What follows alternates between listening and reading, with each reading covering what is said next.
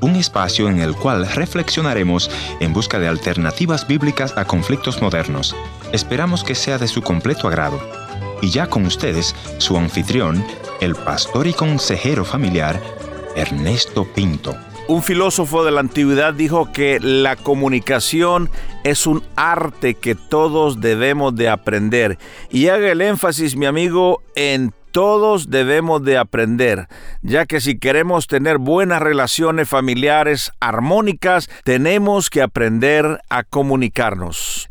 En esta oportunidad tuve el privilegio de conversar con mis buenos amigos Damaris y Vicente López en su programa Noches de Reflexión. En realidad es un programa de 45 minutos, una hora, pero en este programa encuentro solo tenemos el tiempo limitado, así que nos limitaremos a hablar sobre la comunicación. Espero que lo disfrutes.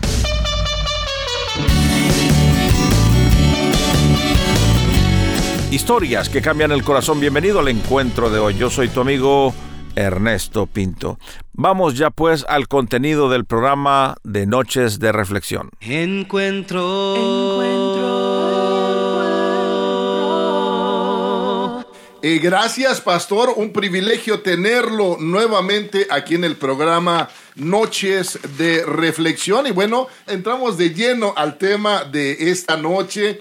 Y bueno, un eh, privilegio tenerlo eh, nuevamente aquí en el programa. Hay tres eh, áreas fundamentales en el matrimonio, en lo personal, la comunicación, lo que tiene que ver con la intimidad dentro del matrimonio y las finanzas. En cortas palabras, para después entrar en cada área defínanos cuán importantes, pastor, son por lo menos, por lo menos estas tres áreas. Bueno, los sociólogos y los consejeros matrimoniales le dan vuelta a esas tres áreas, ¿no? La comunicación, y en ese orden, ¿no? La comunicación, el sexo y el dinero. Eh, y los tres van a crear eh, fricciones en todo matrimonio definitivamente. Entonces debemos de identificarlos y trabajar con ellos. Eh, una base bíblica que tenemos es lo que Cristo Jesús dice en San Mateo 7, 24 al 27, ¿no? Cualquiera pues que me oye y pone estas palabras y las hace, le voy a comparar a un hombre prudente, pero si no las hace, le voy a comparar, a, por supuesto, a lo contrario, a un hombre imprudente. Esta es la historia de un hombre que edificó su casa sobre la roca y descendió lluvia y vinieron ríos y soplaron vientos y golpearon contra toda aquella casa y no cayó, pero está porque estaba fundada sobre la roca. Pero ¿qué pasó con el que estaba fundada sobre la arena? Vino la misma tormenta, la misma lluvia y la casa se derrumbó. Hasta lo cantábamos en la escuela dominical, ¿verdad? Ahí te da la base de que tenemos que planificar las cosas, eh, pensar, o sea, tenemos que ser proactivos, como decimos. Eh, si sabemos que la comunicación es un arte que hay que aprender, bueno, entonces hay que informarnos, hay que buscar materiales que nos hablen de la comunicación, invertir en, en esos seminarios que nos ayuden a comunicarnos con las otras personas. En la comunicación, creo que hablábamos la vez pasada, las diferentes eh, formas de comunicarnos en el matrimonio, ¿no? Eh, nos comunicamos con una mirada, ¿no? Nos comunicamos con el silencio y muchas veces el silencio lo utilizamos eh, una forma de comunicación para castigar a la otra persona. Entonces ahí te das cuenta que tenemos que trabajar en esas áreas y por supuesto tenemos que trabajar en la área verbal, ¿no? Cómo tratamos a, a nuestro cónyuge, cómo pedimos las cosas, eh, eh, cuáles son las palabras que utilizamos para dirigirnos a esa persona.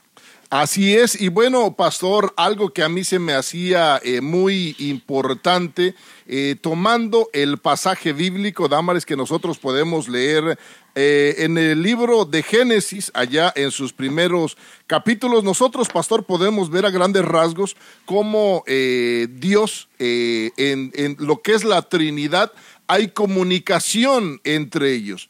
Ahora, eh, hablando de la primer pareja, de la primer pareja, hablando de Adán y Eva, había una muy buena comunicación entre Dios, Adán y Eva. Y lo que me llama la atención, pastor, y que me gustaría resaltar un poquito, aprovechando que lo tenemos, Damaris, en ese ambiente, estando Adán y Eva se introdujo, pastor, un otro consejero que vino a dañar la relación que había entre Adán y Eva. Por supuesto, dándoles un consejo errado. Pastor, la vez pasada comentábamos, eh, a veces es un tabú el querer buscar ayuda de un consejero profesional, de un consejero realmente capacitado eh, eh, en este tema. Y bueno, pastor, vemos que nuestra primer, nuestros primeros padres, Adán y Eva, muy especialmente Eva, eh, lo esperemos, lo vemos más adelante, le hizo caso a otro consejero que le dio un mal consejo. Definitivamente nosotros vemos que mientras hubo una buena comunicación con el Padre Celestial, y esa es la, la, verdadera comunicación, cuando tenemos comunicación con nuestro Dios y luego podemos utilizar esa comunicación para comunicarnos en nuestra familia, en ese orden. Y vemos que cuando se rompió esa comunicación con Dios y empezaron a escuchar otras voces, entonces eh, empezaron los problemas en el matrimonio. Y problemas serios, ¿no? De tal manera que un hermano mató a otro hermano. Eh, el pecado eh, va a traer consecuencias duras a nuestras vidas. Entonces tenemos que, que cuidarnos. El mismo, el mismo eh, pueblo, eh, los dichos populares te recuerdan, dime con quién andas y te diré quién eres, ¿no? O sea, ¿dónde te alimentas? ¿Dónde estás alimentando tu, tu, tu forma de comunicarte, ¿no? Es a través de los de, la, de las vulgaridades que presentan las canciones modernas, a través de esos chats que deshonran el lenguaje español, en fin, eh, todas esas son formas que tenemos que ir aprendiendo a comunicarnos. Así es, usted menciona algo bien importante, tenemos que aprender a comunicarnos y aprender a acercarnos, Damaris, a gente que tiene la capacidad para darnos un buen consejo. Pastor, em, de repente en todas las... Eh, todos los mensajes que usted tiene, que ha recibido, que necesitan ayuda, más de uno le debe haber dicho, ah, específicamente a una, una dama, es que yo le he contado a una amiga, yo le he platicado a mi mamá, yo le he platicado a tal persona. Y no específicamente a una mujer de Dios, no específicamente van a darnos un consejo conforme a las escrituras. Entonces, ¿recomienda usted que sea cualquier persona de la que recibamos un consejo o alguien que esté influenciada por el Señor? Una excelente pregunta, Damari, porque creo que como eh, hombres y mujeres necesitamos crecer en la comunicación, en la intimidad y también en la administración del dinero, que son los tres aspectos que tocamos al principio. Entonces, eh, nosotros le llamamos mentores. Es importante que nosotros escojamos mentores. O sea, un mentor no puede ser cualquier persona. Una persona insensata no puede ser un mentor. Una persona que ha edificado su casa sobre la arena o que está llena de envidia no te va a dar un buen consejo, ¿no? Entonces uno tiene que eh, eh, eh, inclusive en el matrimonio, comunicar con qué personas podemos abrir nuestros problemas, con qué personas podemos abrir nuestros corazones. Y normalmente uno escoge una o dos personas, ¿no? Yo tengo por lo menos un, un buen líder espiritual con quien me reúno de vez en cuando y conversamos temas que son temas eh, difíciles muchas veces de hablar en público, pero entre nosotros podemos eh, hablarlo y sé que Él siempre tiene una palabra de sabiduría y ahí Dios va abriendo la puerta. Si nos ponemos a hablar nuestros problemas y nuestras luchas con la vecina del barrio, eh, nos vamos a meter en más problemas todavía. Un ciego no puede guiar otro ciego, ¿verdad? Definitivamente. Ah, en, en Tito esta parte que a mí me, me gusta mucho hablando de las eh, mujeres mayores específicamente. ¿Y quién más que una mujer mayor? Como dice la escritura, las ancianas sí mismos sean reverentes en su porte, no calumniadoras, no esclavas del vino, maestras del bien, que enseñen a las mujeres jóvenes a amar a sus maridos y a sus hijos, a ser prudentes, castas, cuidadosas de su casa, buenas, sujetas a sus maridos, para que la palabra de Dios no sea blasfemada. De repente em, decimos, tal vez las más jóvenes pueda prestarse para esto, pues es que, ¿qué me va a enseñar ella? Eso eran otros tiempos, e, eran otras formas de enseñar a los hijos, a, a los maridos, pero la escritura es la misma. No, no podemos pretender que porque es como pasado de moda, que es anticuado, pues no va a funcionar de la misma manera. El Señor nos habla claro en su palabra. Sí, efectivamente, Damaris, ese es, ese es el texto clásico para hablar de una mujer mentora, una mujer que enseña a la más joven a, amar a su marido y a cuidar de su casa en realidad no habla ahí de, de, que sea una anciana anciana, ¿no? Sino habla de una mujer prudente, de una mujer eh, madura, de una mujer sensata, de una mujer que sabe guardar eh, en secreto eh, la confianza que han depositado en ella. Entonces puede ser una, una mujer de mediana edad que tiene madurez, que tiene todas estas características, que puede ayudar a las otras personas. Pregúntale a los matrimonios que se te acercan, ¿cuántos de ustedes tienen mentores? A la mujer, ¿cuántas mentoras tiene usted?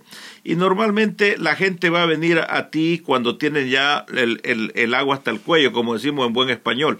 Cuando los problemas han, han arreciado, entonces vienen. Y yo creo que eso es incorrecto. Tenemos que buscar ayuda eh, anticipadamente.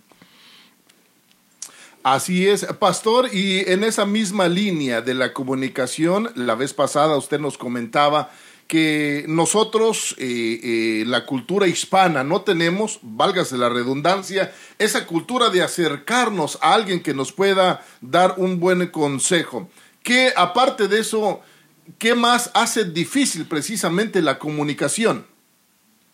Bueno, el, eh, en el matrimonio eh, muchas veces eh, es la desconfianza, ¿no? no hemos abierto el corazón a la otra persona y nos vemos como enemigos hasta cierto punto, entonces empiezan a ver los, los roces, las dificultades, creo que tú estabas hablando de eso la vez pasada, Vicente, y luego se rompen las cosas. Te voy a regalar esta palabra para tú, a ti que me estás escuchando. Debemos de ser intencionales. O sea, la comunicación debe haber una intencionalidad.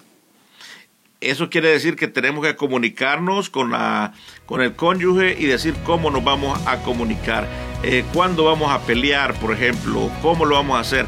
Hay una habitación donde nos vamos a encerrar eh, voy a, regañar a la otra persona o a, o a encarar a la otra persona cuando estoy enojado o cuando ya ha pasado todo esto. O sea, son reglas del juego que debemos de ir, de ir poniendo, a eso le llamamos intencionalidad. Vengo corriendo a la cruz. Quiero postrarme a tus pies.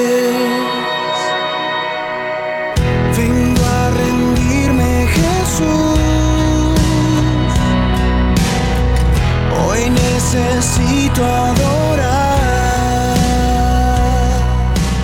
Creo que ahora solo tocamos la superficie, pero podemos ir explorando poco a poco estos temas que son de vital importancia para nuestro matrimonio. Gracias Damari, gracias Vicente por el tiempo que ustedes dedican para tratar de orientar y ayudar a la gente.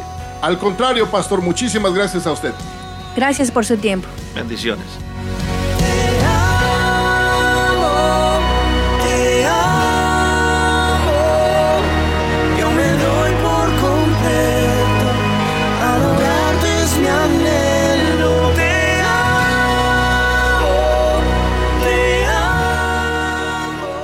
Gracias por haber estado en la sintonía de este tu programa Encuentro. Y te voy a agradecer que me visites en el www.encuentro.ca o también puedes dejarme una nota de voz en el WhatsApp 1-204-202-1525 1-204-202-1525 una nota de voz o tal vez una nota escrita. La otra opción es info arroba encuentro.ca.